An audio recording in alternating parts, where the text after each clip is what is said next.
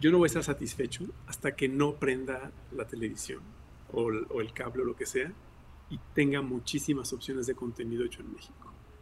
Historias no nada más de lucha libre, de los aztecas, de los mayas, también de la independencia, de la revolución, de la decena trágica, de la India bonita, de Veto a saber. O sea, tenemos tantas cosmovisiones que, que comulgan en México. De hecho, uno de nuestros proyectos que se quedó trunco era precisamente eso, recuperar los saberes indígenas y sus cosmovisiones a través de contenidos animados.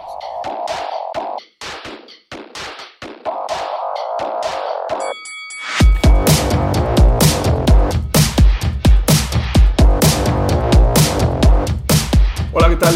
Bienvenidos a un episodio más del Cotorreo Creativo de Gogo Catrina. Yo soy su amigo El Mestizo Enmascarado.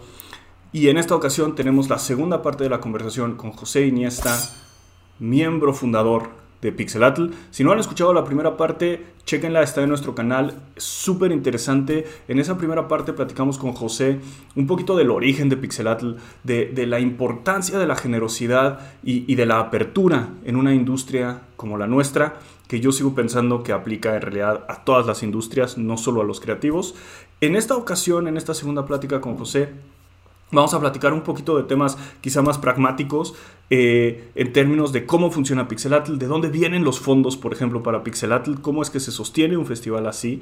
También hablamos sobre el momento de crisis en el que estamos. Si ustedes escucharon la primera parte, sabrán que Pixelatl surgió en un momento de crisis para el país donde José y, todo el equipo identificaron que había algo que hacer en términos de convertir ese momento quizá terrible en una oportunidad, que al final es la definición de crisis, es un momento de cambio, que puede ir para bien o puede ir para mal. Y, eso platicábamos en términos del origen de, Pixelatl eh, hace 10 años. En esta segunda parte hablamos un poquito de cómo al momento de celebrar 10 años, la crisis se vuelve a presentar. Es una crisis diferente, pero con implicaciones similares. Y José nos cuenta un poquito lo que él ve que eso puede significar para las industrias creativas, específicamente para la animación. Si todavía no lo hacen, recuerden seguir a Pixelatl en todas las redes sociales, arroba Pixelatl, eh, en Twitter, en Facebook, en Instagram. Si todavía no nos siguen a nosotros, háganlo. Estamos como Gogo Katrina en todas las redes sociales. Yo soy el mestizo enmascarado y los dejo con la conversación. Claro, claro. Y, eso nos regresa un poquito a esta idea de, impacto social, ¿no? A través de la industria, pero también muy bonito a través del individuo. Eh, y, algo que es evidente para quienes te hemos escuchado o para quienes hemos participado en alguno de estos eventos es que no es fácil, es una labor enorme. Eh, cuando ustedes, que por cierto, y te lo he dicho muchas veces, creo, espero, pero muchísimas gracias por esa labor que hacen, porque es, porque es titánica. También, también sumaré ahí este, algo, decías hace rato, eh, todos somos parte de esta comunidad y cuando la gente tuitea, comparte, hace fanart, todo eso es parte de la comunidad. Yo, yo creo, esto no es lo que iba a decir, pero me agarro, pero ni modo, ya me fui por aquí, este, pero eh, yo creo que algo que quizá ustedes no ven dentro del, grupo que, hace Pixelatl porque están en el rush todo el tiempo, porque siempre están ocupados y demás, es, es ese agradecimiento enorme que hay allá afuera, pero también esa voluntad de ayudar. Y, y yo creo que es en mucha medida un buen ejemplo de cómo han logrado la misión, que es que la gente no se siente ajena a Pixelatl, y paga y entra al evento y, saca lo que tenga que sacar, sino que quiere participar, que quiere contribuir a, lo que es Pixelatl. Y probablemente ese sea el, mérito más grande o la demostración más grande de que han conseguido el objetivo. Que queremos participar, que queremos ayudar, que queremos ser parte de, de forma positiva, no, no porque queramos algo a cambio, sino por, por lo que vale Pixelatl para nosotros eh, en general. Eh, y yo, y yo por, por ese lado es por donde agradezco muchísimo, pero también felicito muchísimo. Qué bueno que se firmen los contratos, eso es increíble, es importante. Pero que la gente diga cómo ayudo, creo que para mí ese es el testimonio más grande de que hay un impacto real. Sí, no, pues muchas gracias. Y de verdad, como bien dices, todas estas ganas de ayudar, de verdad se aprecian muchísimo, de verdad. Y, también a veces ni siquiera tenemos tiempo de organizarnos y de poder organizar la ayuda, porque hay, o sea, muchísima gente se, acerca para ayudarnos y es así como de cómo lo articulamos para, para que pues no sea como un esfuerzo que queda ahí abandonado, o sea, que, que sí se sienta, ¿no? Que, que, lo estamos haciendo todos. Entonces también son, son siempre retos. Y, y, también, bueno, mucha gente se ha acercado a ayudar y nos han ayudado y, no quedan tan bien las cosas. Y, hay, hay, de todo, hay de todo, pero, pero nunca, nunca hemos sido desagradecidos. O sea, valoramos todo lo que cada uno de ustedes hace. Porque de verdad, se hace, lo hacen con amor, o sea, de verdad se ve, se, se ve, se siente, se plasma, lo plasman en todos lados y, vibra. A mí, fíjate, cosas tan, tan, tan, tan pequeñas que para mí son tan significativas. Cuando, cuando comparten las notas de las conferencias, hay gente que se pone a dibujar al artista y le pone memes y le pone stickers y le pone cosas y de repente lo comparten en sus twitters, en sus instagrams yo digo, wow, o sea, yo no puedo estar en la conferencia, pero estoy viviendo la conferencia a través de los ojos de alguien que la, vivió. Y, todo eso a mí me, emociona muchísimo. Claro, claro, claro. Em, y me gustaría volver un poquito al punto de la, articulación, porque creo que eso es algo más que Pixelat le ha hecho muy bien. Eh, pero, pero quizá antes yo, yo preguntaría la, la contracara de todo eso positivo es precisamente todos estos obstáculos y, todo este esfuerzo cuesta arriba que hay. ¿Cuál es, eh, en tu opinión, la, amenaza o, cuál es la batalla más frecuente para ustedes? No en términos de organización de un evento, sino en términos de, impulsar una industria. Fíjate que el gran reto que tenemos y que hemos tenido siempre son estos otros actores que se venden como los grandes promotores, porque abundan y que hacen sus eventos y que obtienen muchísimo dinero y pues visualmente se quedan en el aire con el tiempo.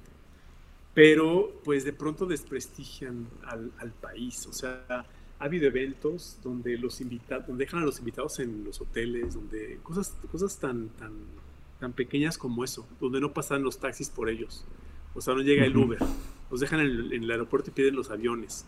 Eh, no, no, que, no que no nos pase a nosotros, pero hay eventos que, o sea, continuamente cometen ese tipo de fallas.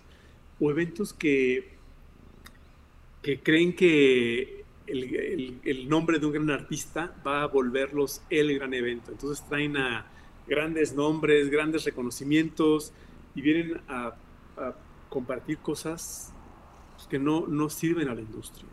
O sea, creo que pues son, son, son estos actores que, que, dicen ser que van a ayudar, o estos eventos, porque son, son eventos que, que dicen ayudar, que en realidad perjudican.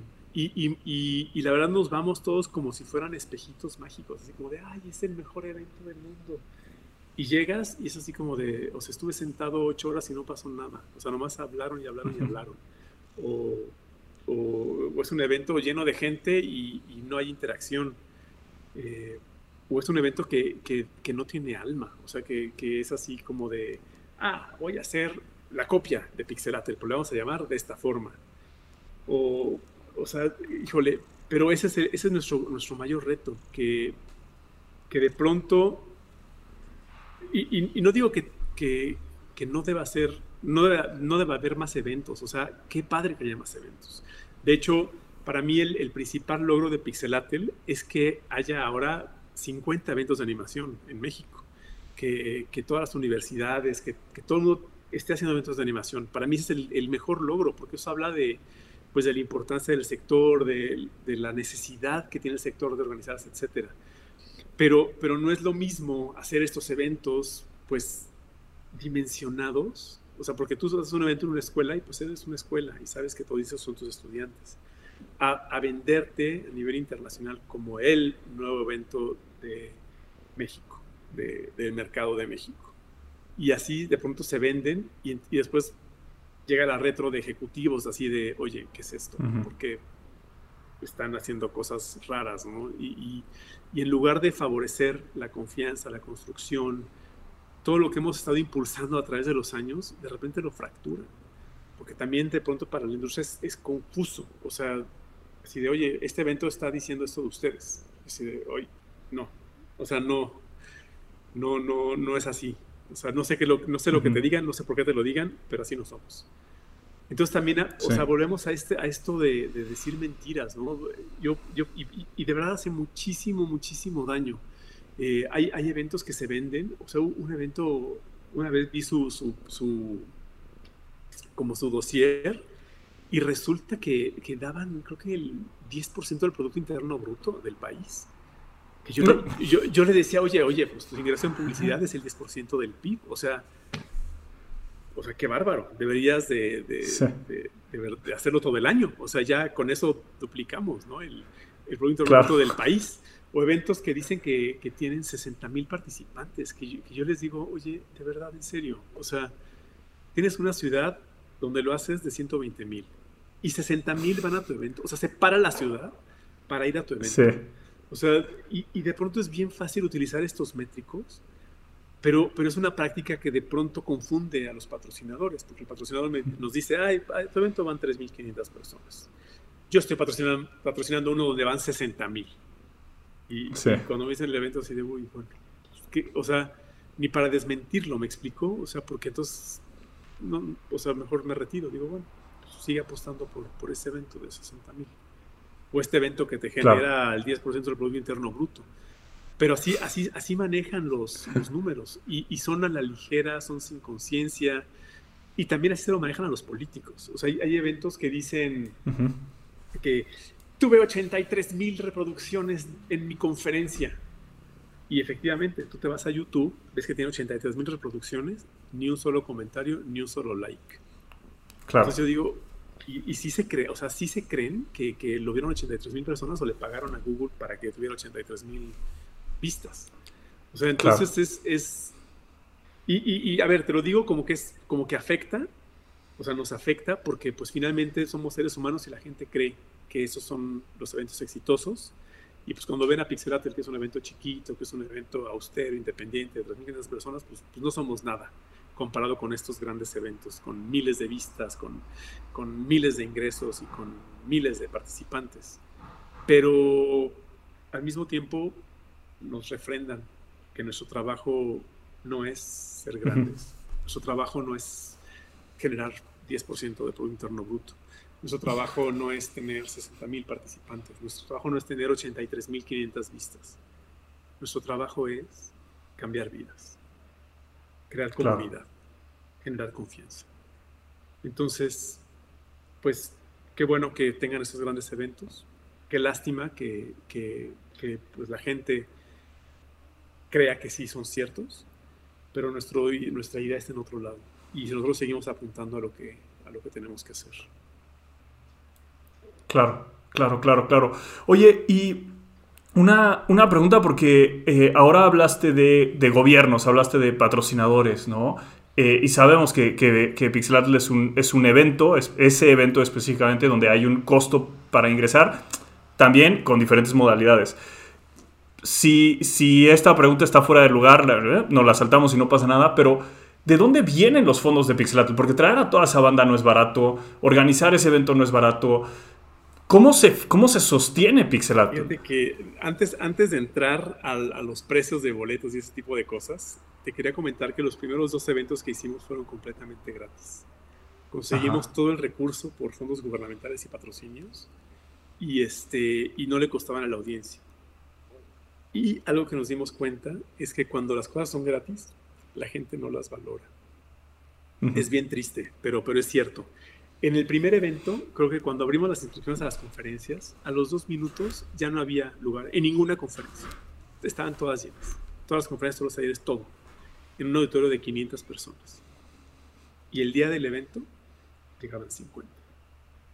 Sí. Entonces, a ver, nosotros como, como no somos un evento, pues que, tenga miles de sillas, o sea, capacidad ilimitada, etcétera. Como somos limitados y como hacemos todo en base a presupuestos, por lo de nuestro presupuesto limitado, pues sí era bien triste que hubiéramos hecho eventos pensando en 300 personas o en 500 personas y tener 50. Y pues, que, ¿a cuánta gente le dijimos que ya no había lugar cuando la gente que se inscribió no iba a ir? Entonces, eh, por eso es que decidimos empezar a, a cobrar las acreditaciones. Y obviamente por un lado las cobramos, por, por, otro lado también tenemos todo tipo de descuentos por grupo, este, si participas en las convocatorias. O sea, hay, hay como muchas formas en que puedes participar en Pixelatel gratis, si quieres. Si, si quieres pagarlo, o si, tuviste muchísimo trabajo todo el año y no pudiste, pues también está la posibilidad de, que, de, que, puedas pagar y puedas participar. Pero sabemos que si pagas vas a ir. O por lo menos, pues mitigamos ese riesgo. Ahora, si eres de los que estuvo dibujando todo el año para presentar tu proyecto, yo espero que sí vayas. O sea, si claro. estás una convocatoria y estuviste pues, tan involucrado en todo el proceso, yo esperaría que pudieras participar ahí. Pero eh, creo que no, no, respondí tu pregunta, pero nos fondeamos de, tenemos dinero público, es uno de, de nuestros principales eh, ingresos. Eh, tenemos también patrocinadores, marcas, canales, de hecho, tenemos convocatorias patrocinadas, eh, convocatorias que nos ayuda, Cartoon, no sé si para decir marcas, pero... Pero, pero dilo, dilo, dilo. Las, las que ven en, nuestro portal, ¿no? Que son, además son aliados estratégicos de Pixelatel. Pixelatel no podría estar donde está si no tuviéramos esos canales y marcas que año con año están apostando por sus convocatorias, de la que salen también trabajos que se pasan en su plataforma. Entonces, eh, ese es como un binomio súper, súper positivo. Y también tenemos marcas comerciales. Eh, hubo, un año que teníamos este, cosméticos, este, eh, hemos tenido todo tipo de marcas. O sea, nosotros buscamos todo el año eh, posibles patrocinadores que deseen apostar por este sector. Porque obviamente sí el festival cuesta muchísimo dinero, y este, pero, pero pues demos la forma de que de, de hacerlo accesible para toda la banda, de que todos puedan participar y sumarse.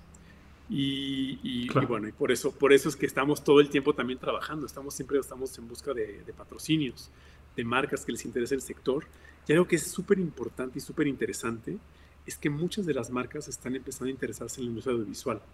Y después estas mismas marcas terminan contratando a los artistas en, para comerciales o para otro tipo de cosas, para otro tipo de dinámicas. Después vemos también que las marcas se inspiran en lo que estamos haciendo y lanzan sus convocatorias para las etiquetas de sus productos o para sus carteles o para otro tipo de cosas. Entonces, yo creo que ha sido súper, súper positivo que también las marcas comerciales se involucren en apoyar un, a un festival, porque finalmente no están apoyando a Pixelate, están apoyando al talento. O sea, están apoyando a que que podamos tener costos accesibles para, para, los participantes. Fíjate que alguna vez alguien me decía que era, que era carísimo Pixelate y, y yo así le dije, a ver, ¿cuánto te cuesta ir a un mercado similar? Un mercado similar te cuesta 1.295 dólares y no te garantizan que vas a reunirte con estas personas. Aquí te estamos garantizando que vas a tener por lo menos ocho reuniones. Entonces, pues ya eso, eso nos hace diferentes. O sea, para empezar, costamos mucho menos que un mercado eh, y garantizamos que, puedas hablar con, los ejecutivos, porque ningún mercado te da esa garantía. Tú puedes inscribirte a, los grandes mercados internacionales y literal puedes irte sin citas. O sea, puedes inscribirte y, nadie te peló y, ya, y así fue tu mercado.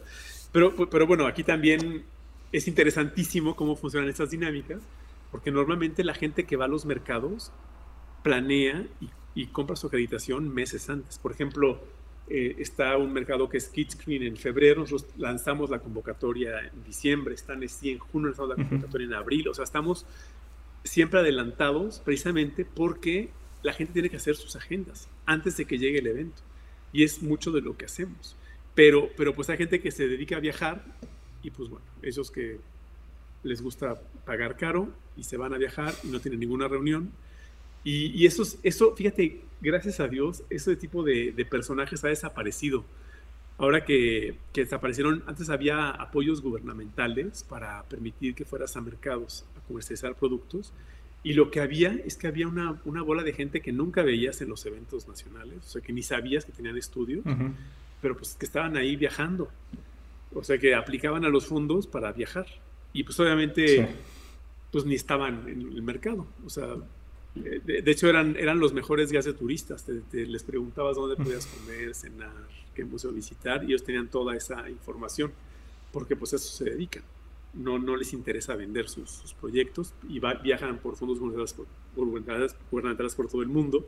Pero, pero bueno, nosotros cuando montamos las delegaciones lo hacemos con antelación precisamente porque lo importante de los mercados son las reuniones. Y si nos comparamos con estos mercados, estamos más baratos. Por ejemplo, la Kidscreen está en 995 ahorita, que es online. y, nosotros estábamos en 300 el año pasado. Eh, cuando, cuando es presencial, es más cara la acreditación porque incluye comidas y cenas con los invitados. Es como un valor agregado. Y además que tienes barra libre. Entonces, pues todo, todo, siempre, siempre, siempre el objetivo es favorecer la, la conexión y pues qué mejor conexión que comida y con alcohol. Ahora, aunque ahora con el COVID, quién sabe cómo le vamos a hacer, creo que todos van a tener como su sándwich hermético sellado al vacío y, y lo van a abrir, lo van a comer, no sé, no sé qué vamos a hacer en el próximo festival. Eh, eso, eso es interesante y, y, también abre otra puerta. Cuando nació Pixelatl fue en medio de una crisis, ustedes vieron una oportunidad para subsanar algo de, del efecto negativo de esa crisis. Diez años después, a punto de celebrar el décimo aniversario de Pixelatl, en medio de otra crisis eh, global y, violenta y agresiva. ¿Cómo, ¿Cómo ves, además del hecho de que estamos teniendo más de estas conversaciones virtuales, pero cómo ves tú que esa crisis va a impactar a la industria? Pues hasta ahorita le ha impactado positivamente porque hay más demanda de contenidos por esto de las plataformas. Están lanzando todas las plataformas, plataformas en el hogar, porque la gente pasa más tiempo en el hogar y está consumiendo más contenido. Y algo, hay un fenómeno interesantísimo, y es que el medio de la animación y los videojuegos han incrementado su, su, su, venta. Es decir, la gente no sabía que existían ese tipo de formatos. Y de pronto ve, ve un contenido animado y así de, ay, oye, me gustó y, me gustó animación de terror, me gustó animación para adultos, me gustó animación eh, slapstick, o sea, empiezan a desarrollar un gusto por el medio como tal. Y eso obviamente permite que las plataformas continúen apostando por hacer más contenido de este, con este medio.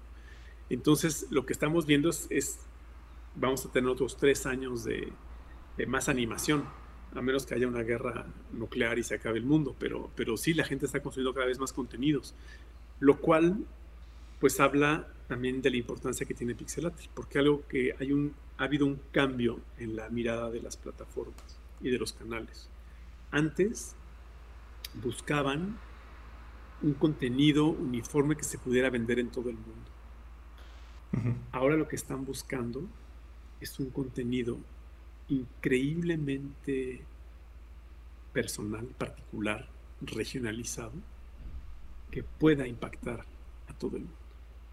Porque descubrieron que las historias, a pesar de estar inmersas en diferentes culturas, resuenan con otras, con otras audiencias. Y esto es un, gran cambio que tiene sus orígenes en la Exploradora y en, diferentes eh, pues, pues, contenidos enfocados específicamente en minorías que se volvieron hits de pantalla. Entonces las plataformas están ahorita apostando por eso. Y por eso ahora tenemos también pues protagonistas bisexuales, este, de todos olores, colores y sabores. Eh, están, están buscando nuevas ideas. Y eso, eso no nada más abre la puerta a la producción, o sea, está, hay un aumento de producción, pero también hay un enfoque en nuevas historias. Y pues tenemos ahora una serie de aztecas que está fantástica, se las recomiendo increíblemente. No, he aprendido más de la, de la cultura azteca por esta serie que en toda mi vida. Ya hasta me pongo a investigar, o sea, porque además eh, es súper interesante todo lo que, lo, que muestran de México en, esta, en esta serie anime que se llama Onyx Equinox. O sea, tenemos Onyx Equinox, viene el próximo año Mayan the Three. Están empezando a surgir estas series evidentemente de México. Está obviamente la de la, su serie de Vida Caladera, de, Señor Misterio, que, es padrísima, nuestra lucha libre va a estar representada en pantalla. Entonces, todo este tipo de cosas son súper importantes y súper pertinentes. Entonces, ahorita el enfoque de las plataformas y las cadenas está en historias increíblemente locales. Entonces, ahora más que nunca, tienen que contar su historia personal.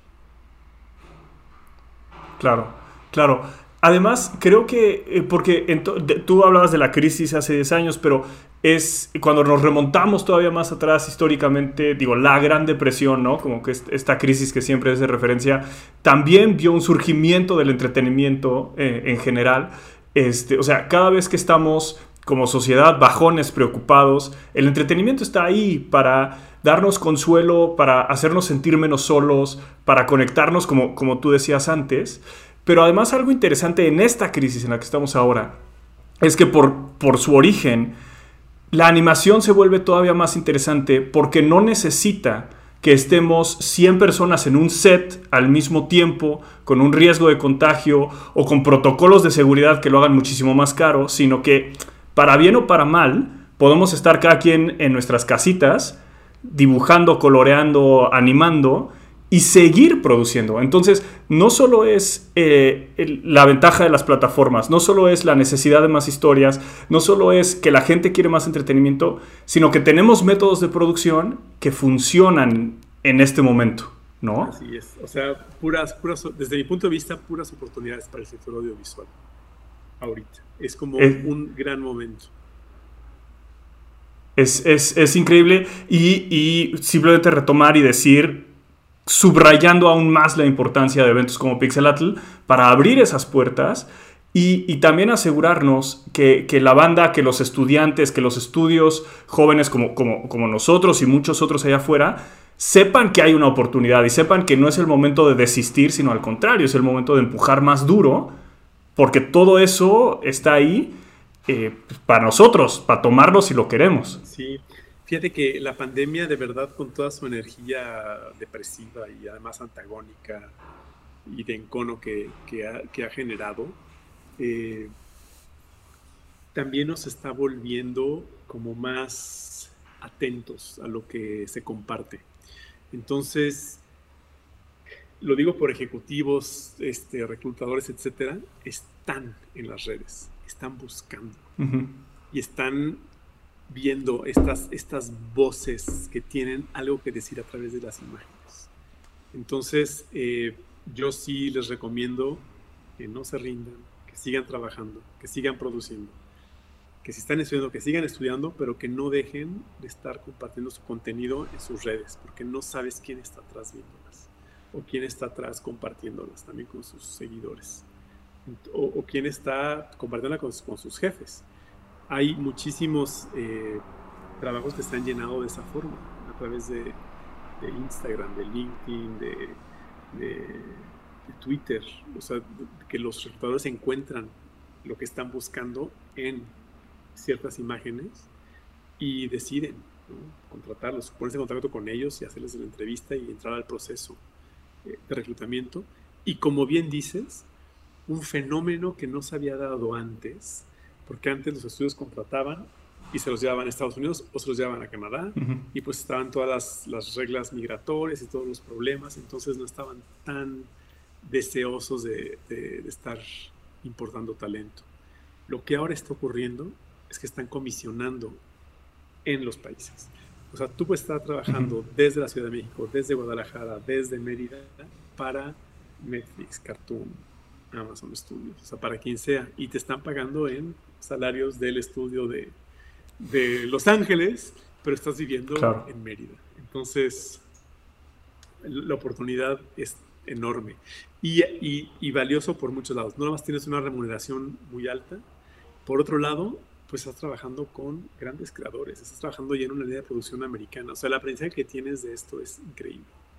Pero pues también puedes trabajar para estudios de Guadalajara, de México, desde Cuernavaca, desde eh, Valle de Bravo, etcétera, etcétera, etcétera. O sea, creo que la gran oportunidad está ahí, de que podemos trabajar, podemos pues utilizar nuestro talento para nutrir y contar esas historias que después se van a ver en pantalla, porque de verdad ahorita lo que estamos viendo es que más historias diferentes, están corriendo muchos riesgos las cadenas y es algo que no se había visto antes, entonces es una gran oportunidad para los creadores. Claro, sí, y, eso, o sea, lo, voy a enfatizar un poquito más. Volviendo a un par de conversaciones pasadas que tuvimos en el podcast, Hace ya varias semanas platicamos con Dave Gastelumendi, eh, un increíble diseñador de personajes y criaturas. Eh, Dave participó en La Noria, que hace un par de años ganó en, en Pixelatl, ¿no? Este, Dave fue el, lead character designer en, en, La Noria, y Dave nos, nos platicaba un poquito que él ha estado trabajando en empresas de tecnología no necesariamente en, empresas de, entretenimiento, aunque quizá el output final se parece mucho a entretenimiento, pero Google está volteando a ver mucho artistas y diseñadores de todo el mundo. Facebook está trabajando mucho con diseñadores y artistas de todo el mundo. O sea, ahí hay una oportunidad. Y hace un par de semanas hablábamos también con, con algunas de las, de las eh, chicas de Muma y, ellas enfatizaban muchísimo el valor de las creaciones locales, ¿no? Y, cómo quizá a veces está este sueño de irte a Estados Unidos y Canadá, pero ya una vez que calculas el costo de vida y lo que sea, pues, ¿no? ¿Quién sabe, ¿no? Y, el valor de la producción nacional. Lo que quiero decir con esto es las oportunidades que tú nos acabas de, de plantear, a esas se le suma todo lo que estamos creando localmente y todas las oportunidades en otras industrias que quizá no siempre volteamos a ver. Y de verdad es un... Es a veces difícil reconciliar lo, horrible de lo que puede estar pasando afuera con la oportunidad que tenemos, pero es un buen momento para nosotros. La verdad es que hay muchas oportunidades. ¿no? Claro, y aquí estás tocando un tema bien importante. Y, y, vuelvo un poco a lo que había dicho anteriormente. Que a veces, o sea, cuando, cuando te quejas que no hay oportunidades, es que no estás buscando.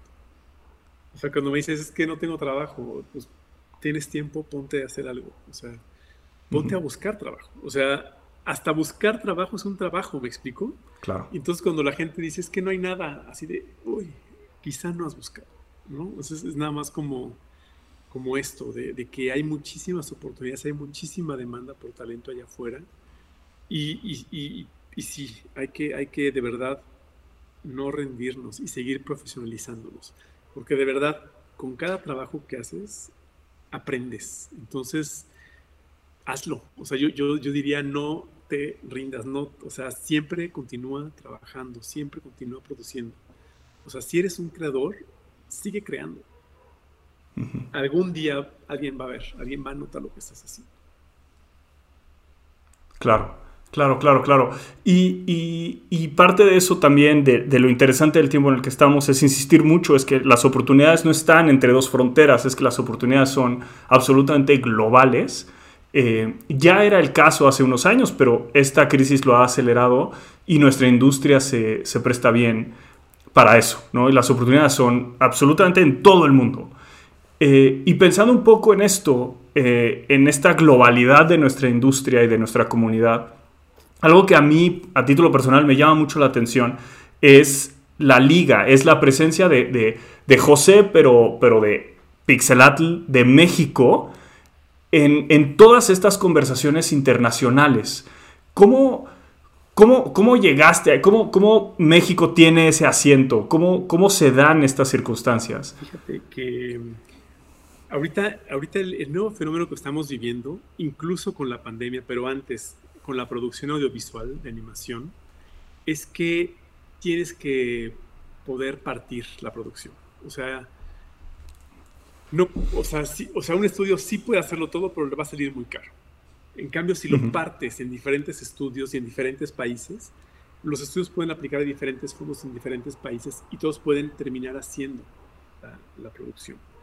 De hecho, en América Latina hay pocos casos de éxito, pero por ejemplo en Europa todo el largometraje que sale, tú acabas viendo los créditos y son seis, siete países involucrados de la Comunidad Económica Europea. Y, Canadá, o sea, es, es, impresionante cómo diferentes estudios de diferentes países se, se, unen para poder terminar la producción y sacarla rápido, ¿no? Que es algo también una cosa importante, la temporalidad. Em, y eso no, no era el caso en América Latina. Entonces, como siempre nos gusta predicar con el ejemplo, dijimos, ¿qué podemos hacer como para mostrar que sí se puede trabajar entre países?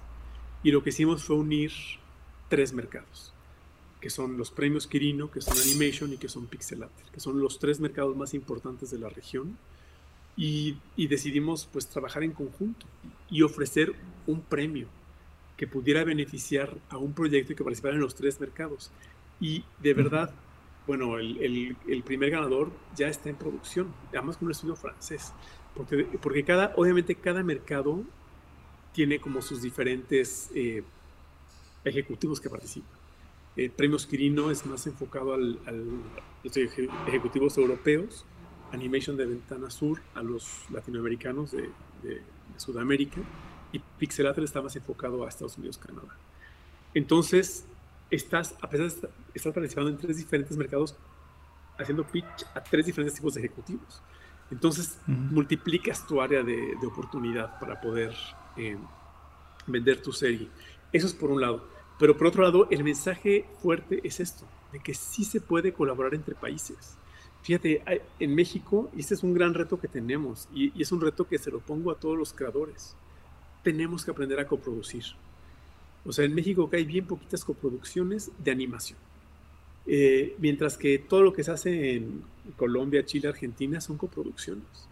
Y obviamente cuando tienes una coproducción tienes también pues las pantallas en esos diferentes países, tienes por lo menos la salida. De pronto nos quejamos de que nadie ve cine mexicano, pues no, si nomás se estrena en México, pues nadie se entera. O sea, y si tienes un, un, un, socio coproductor, por lo menos hay más países que lo están viendo. Y después también esto es, hace que sea más fácil que se lo puedas vender a Netflix o Amazon. Así de, ah, se estrenó en tantos países, la dieron en tantos territorios. Entonces, así de, ah, lo puedo proyectar en tantos territorios. Entonces, un poco el mensaje que queremos dar es eso, es de que sí se puede trabajar internacionalmente, que es el camino que tenemos que, que seguir. Y eso también es bien importante. Y ya lo están empezando a hacer los, los estudios. De hecho, se creó esta, este estudio que se llama Los Amigos, que es una colaboración entre tres estudios de Perú, Chile y Brasil. Y, este, y, el pipeline que tienen entre los tres es enorme. O sea, compite contra los estudios más grandes de Canadá y de Asia. Y así es como se pueden traer también el trabajo de, de servicios. Entonces, no, no tenemos que vernos como un estudio de de 30 personas, nos tenemos que ver como una región, como una región que ofrece cientos de estudios con miles de talentos que podrían poder coproducir por un lado y traer pipelines enteras de producción de contenido animado o de efectos visuales. Entonces es nada más enviar este mensaje, que sí se puede trabajar en equipo, sí se puede trabajar con, con, otros países, sí se puede trabajar, sí se pueden derribar aún más las fronteras, estamos íntimamente conectados y, de verdad es eh, predicando con el ejemplo. Es como siempre nos ha gustado hacer las cosas. Y por eso es la liga, o sea, es la liga de la animación iberoamericana, pero siempre con el objetivo de ayudar a los creadores y desarrolladores a que tengan más ventanas, más oportunidades, más espacios para presentar sus proyectos.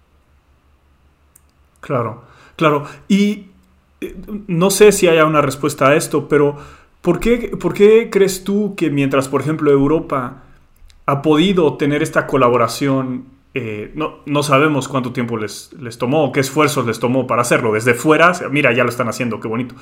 Pero, pero ¿por qué, por qué allá sí y aquí todavía no?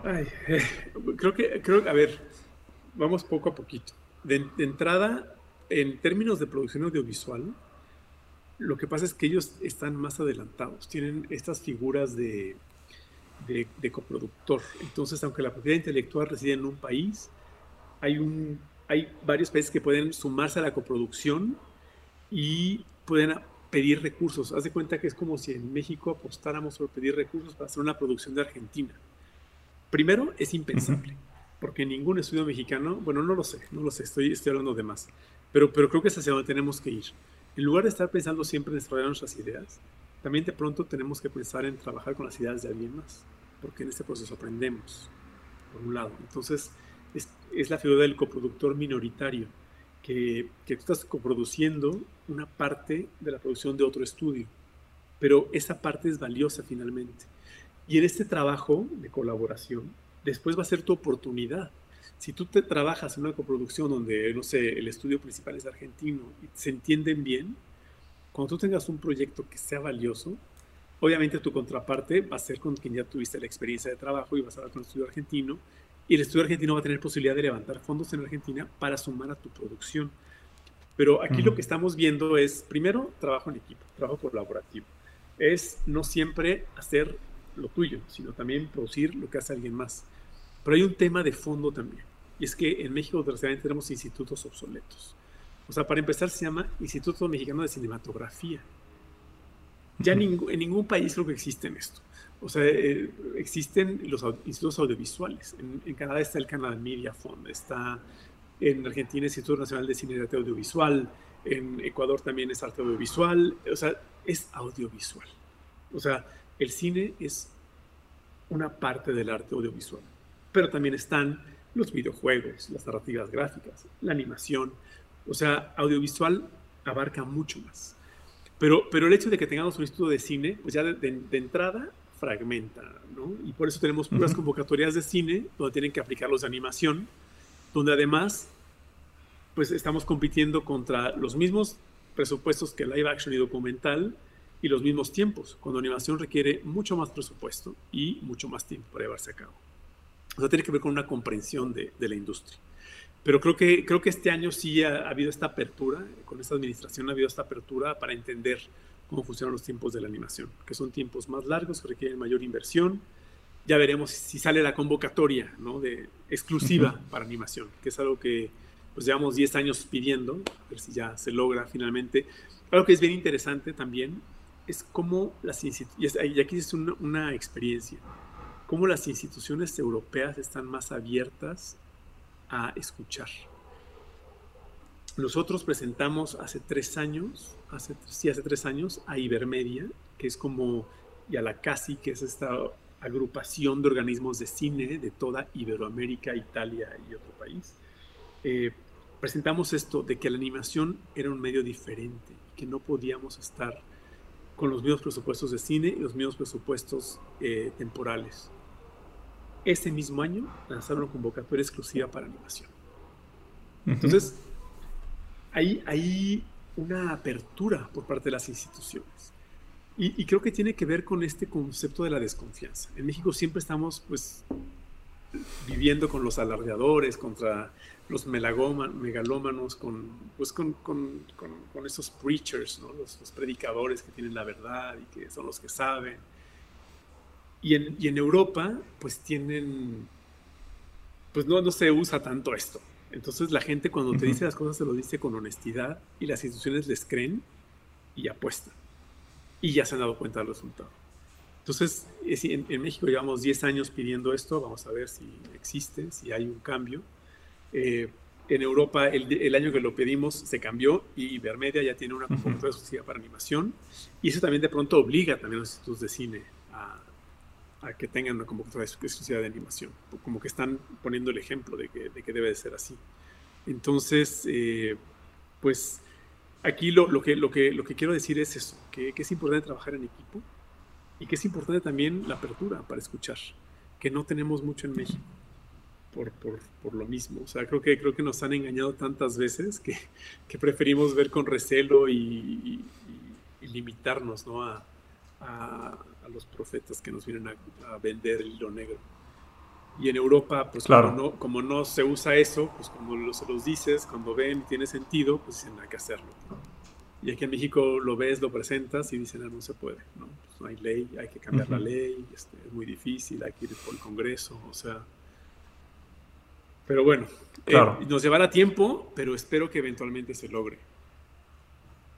¿Estás, optimista en, ese sentido específico, más allá de las instituciones o, los bloqueos políticos? Digo, también los actores mismos son parte de esa presión para ejercer ese cambio, ¿no? Si, los estudios están buscando, es más fácil que haya un cambio vamos a decir, a nivel gubernamental. Si, todos los estudios están un poquito cruzaditos de brazos, bueno, pues como para qué cambiamos algo que nadie nos está pidiendo, ¿no? Salvo José y Pixelatl.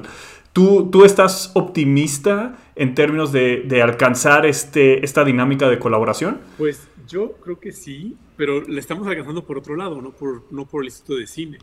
Lo estamos haciendo con los estudios directamente. y, y, eso, para mí, ese fue el, eso lo aprendimos inmediatamente después del segundo evento, que nos dimos cuenta que, que no, no, entendían y tampoco había como estas ganas de entenderlo. O sea, era así como de...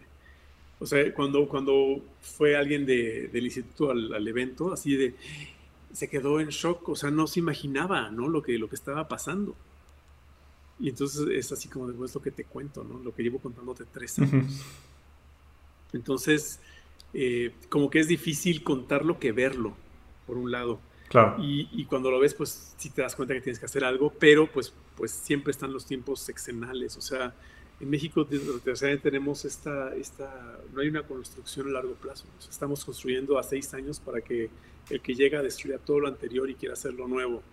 Entonces, aunque, aunque funcione lo anterior, pero bueno, son, son los retos que tenemos. Pero por eso es que en lugar de poner nuestra mirada al gobierno, pusimos nuestra mirada hacia la industria internacional. Porque así, así también funciona Hollywood. Eh, en Hollywood no hay apoyo, no hay incentivos. O sea, en Hollywood es oferta y demanda y es, si tienes un buen trabajo, va a tener un buen ingreso en taquilla, va a tener un buen ingreso en plataforma, va a tener una buena vida, una buena vida que va a generar recursos a largo plazo. Entonces, eh, nuestra, nuestra apuesta fue hacia allá.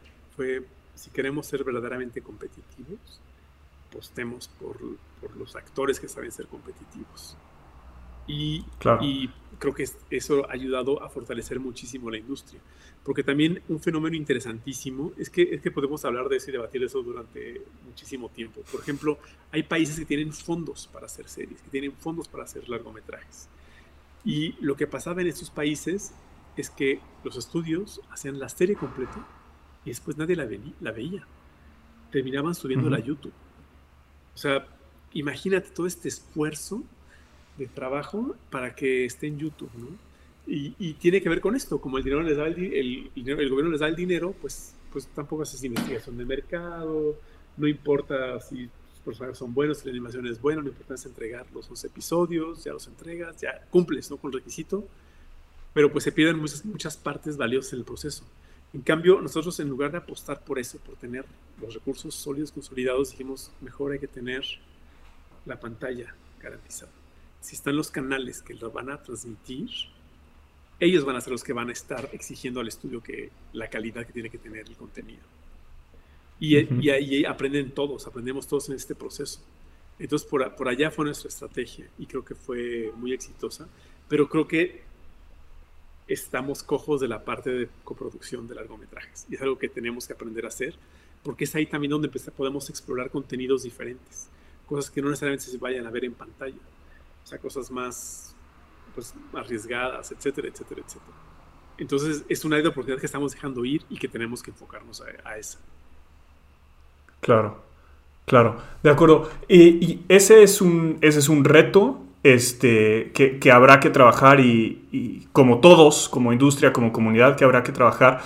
Si hace 10 años, si hace 8 años hubiéramos tenido esta conversación, eh, José, ¿Qué, retos tú habías identificado entonces que podrías decir hoy hemos, si no vencido, por lo menos progresado? Hemos quizá cruzado una barrera. Fíjate que cuando empezamos hacer el primer festival, a pesar de, investigar tanto, sí tenía yo esta, era bien inocente, en que yo decía, después del primer festival va a haber resultados inmediatos. Y pues en esta industria todo, todo lleva tiempo. Y ha sido como mi más grande aprendizaje, que, que, no todo ocurre de la noche a la mañana, pero hay que seguir empujando e intentándolo. Y, y bueno, retos que hemos vencido, pues, híjole, retos hay todos los días, todos los días hay, hay me levanto y hay un nuevo reto que tenemos que, que, que sortear. Eh, yo creo que, pero creo que así es la vida. O sea, no tenemos que tener todas las respuestas, ni tenemos que haber vencido todos los retos. Eh, nuestro, nuestro reto y nuestro dilema siempre es cómo hacer el siguiente pixelato.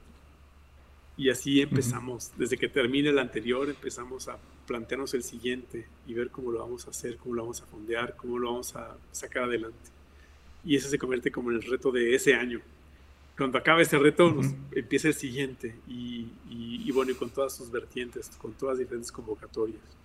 Eh, creo que cada, cada festival ha sido un reto cumplido. O sea, como dices, si has logrado vencer los retos, si has logrado completar esos retos, pues sí, son nueve ediciones que se han logrado, la última online, con muchísimos aprendizajes además. Y pues ya viene la décima, que es el nuevo reto en el que estamos enfocados, en el que estamos trabajando y en el que queremos que obviamente se sumen todavía más. Porque para mí es, para mí no es una celebración nuestra, es una celebración de todos. O sea, si hay Pixelatel, es por ustedes, es porque estás tú, porque está la audiencia escuchándote. Entonces, que se sumen más. Claro, claro, claro, claro. Eh, José, este, abrimos la conversación hablando de, historias, de la importancia de las historias, de, la narrativa. Y, ese es un tema muy cercano a, mi corazón. Eh, los que me conocen personalmente sabrán que constantemente estoy hablando de, eso. Eh, es, una, es una charla constante entre mis hermanos y yo.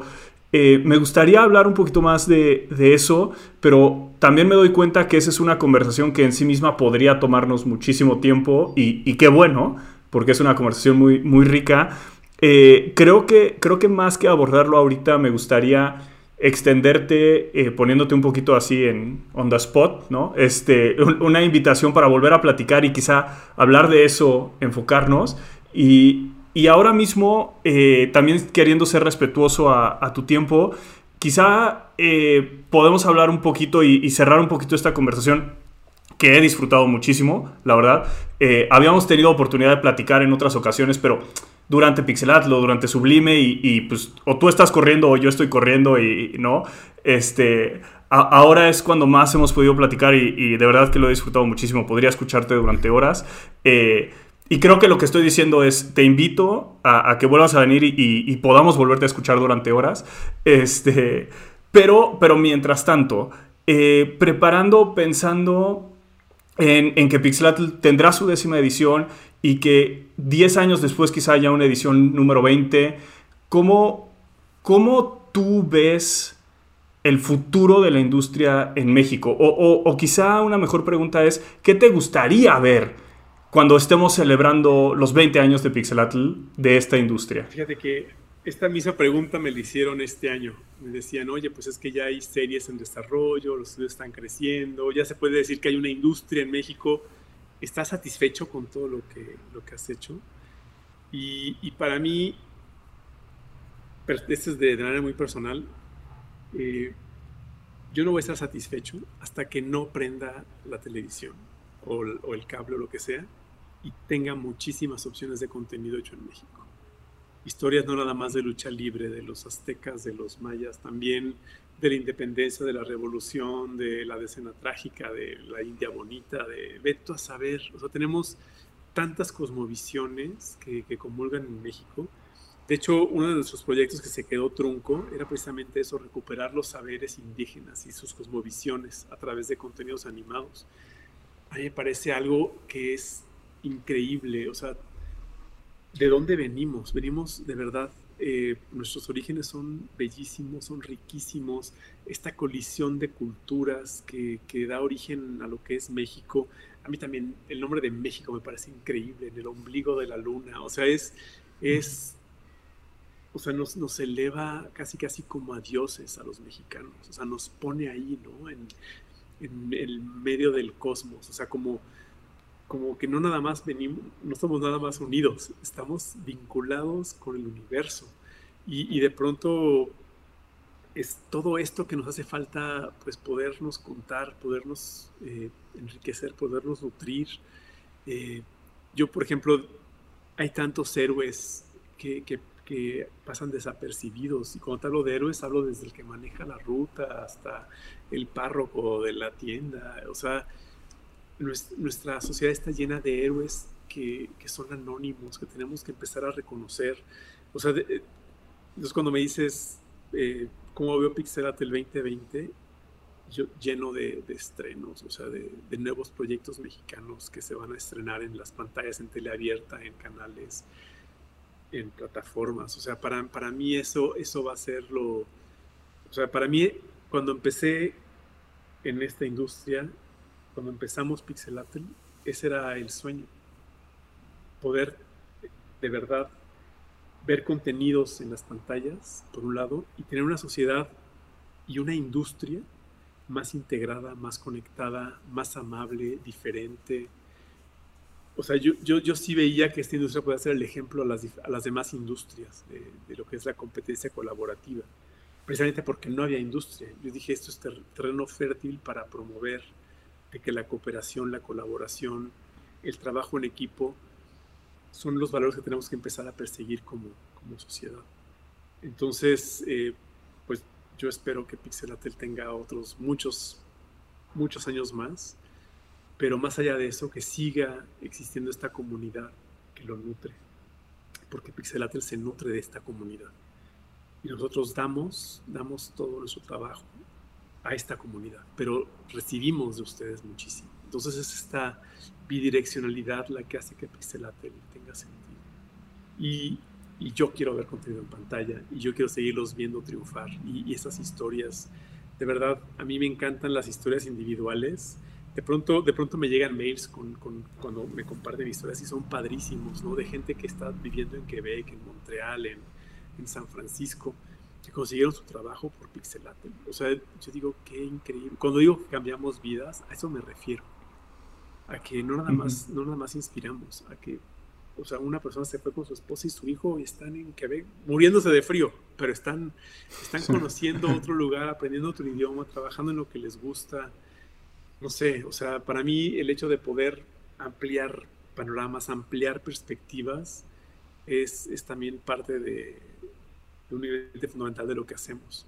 Y por eso es que hay tanta diversidad en Pixelatel y por eso es que no es nada más un evento de tecnología, un evento de animación CGI, un evento de stop motion. Por eso es que todo se confabula, por eso también hay videojuegos, por eso también hay cómics, por eso también le damos un lugar especial a las mujeres, a las minorías, a todo, porque es en, es en este caldo de, en esta mezcla de diferentes sabores que obtenemos la mezcla perfecta y, y de donde surge Pixelatel. Entonces, yo espero que en 20 años siga siendo este caldo lleno de diversidad, lleno de amabilidad, de colaboración, de espíritu, de compartir, de generosidad, de ayuda mutua y que todo esto se refleje en los contenidos que vemos en las pantallas.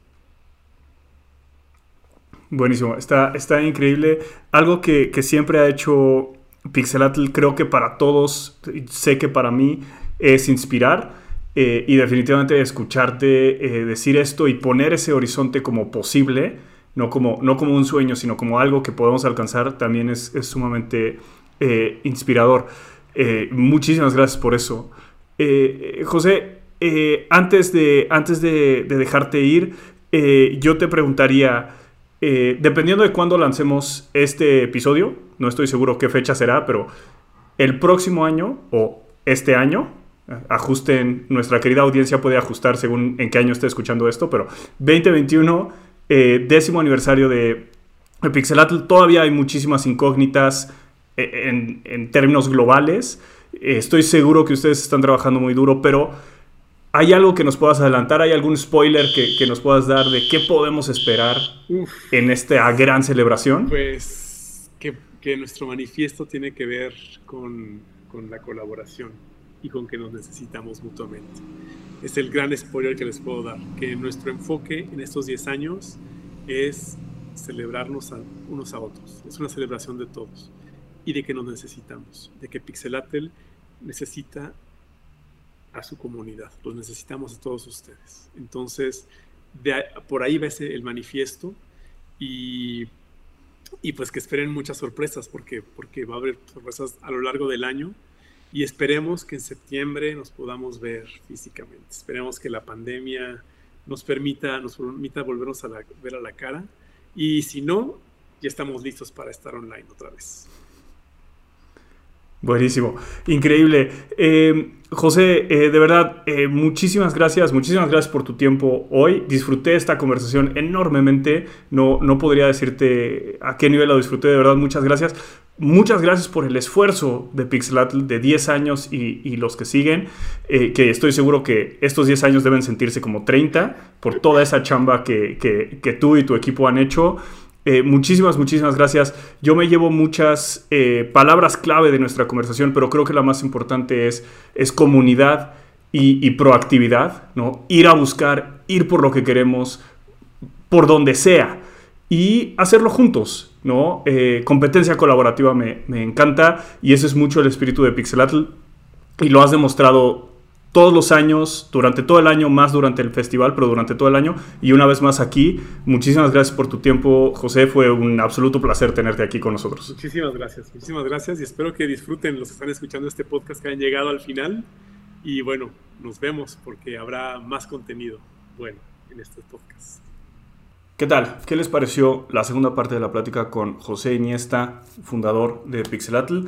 Eh, para mí fue súper interesante hay como siempre un par de ideas que rescato. Creo que la más importante es esta idea de, esta crisis súper fuerte eh, eh, por la que estamos atravesando entre una inestabilidad política en general y, y, económica también muy fuerte, pero sobre todo esta pandemia que ha puesto todos nuestros sistemas en jaque y que puede ser absolutamente terrible, pero que al mismo tiempo, en particular para las industrias creativas, significa una enorme oportunidad.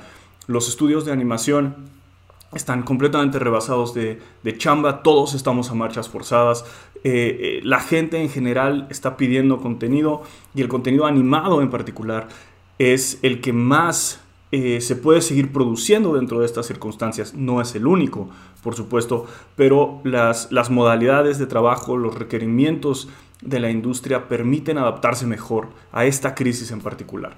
Es un momento bien interesante por supuesto que no podemos hacer menos lo terrible de lo que está sucediendo, pero dentro de todo eso terrible la pregunta es, ¿qué podemos hacer nosotros para contribuir de forma positiva? Y parte de eso es crecer nuestra industria, sea cual sea.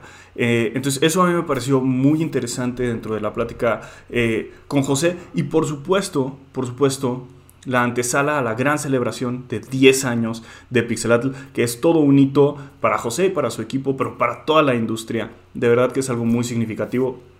No puedo recomendarles lo suficiente que sigan a Pixelatl en todas las redes sociales, eh, arroba Pixelatl, Twitter, Facebook, Instagram, porque va a haber un montón de cosas. Si, si de por sí siempre hay cosas bien interesantes en esas redes, ahora en camino a la celebración de 10 años, seguro que será absolutamente espectacular. También recuerden suscribirse a eh, YouTube, Spotify, iTunes, donde sea que nos escuchen, para siempre tener el aviso de los siguientes episodios de El Cotorreo Creativo. Y recuerden seguir a Gogo Katrina en todas las redes sociales también para más información, noticias y buen cotorreo alrededor de la animación, videojuegos y cómics. Yo fui el mestizo enmascarado, fue un absoluto placer esta conversación con José y poderla compartir con todos ustedes. Muchas gracias.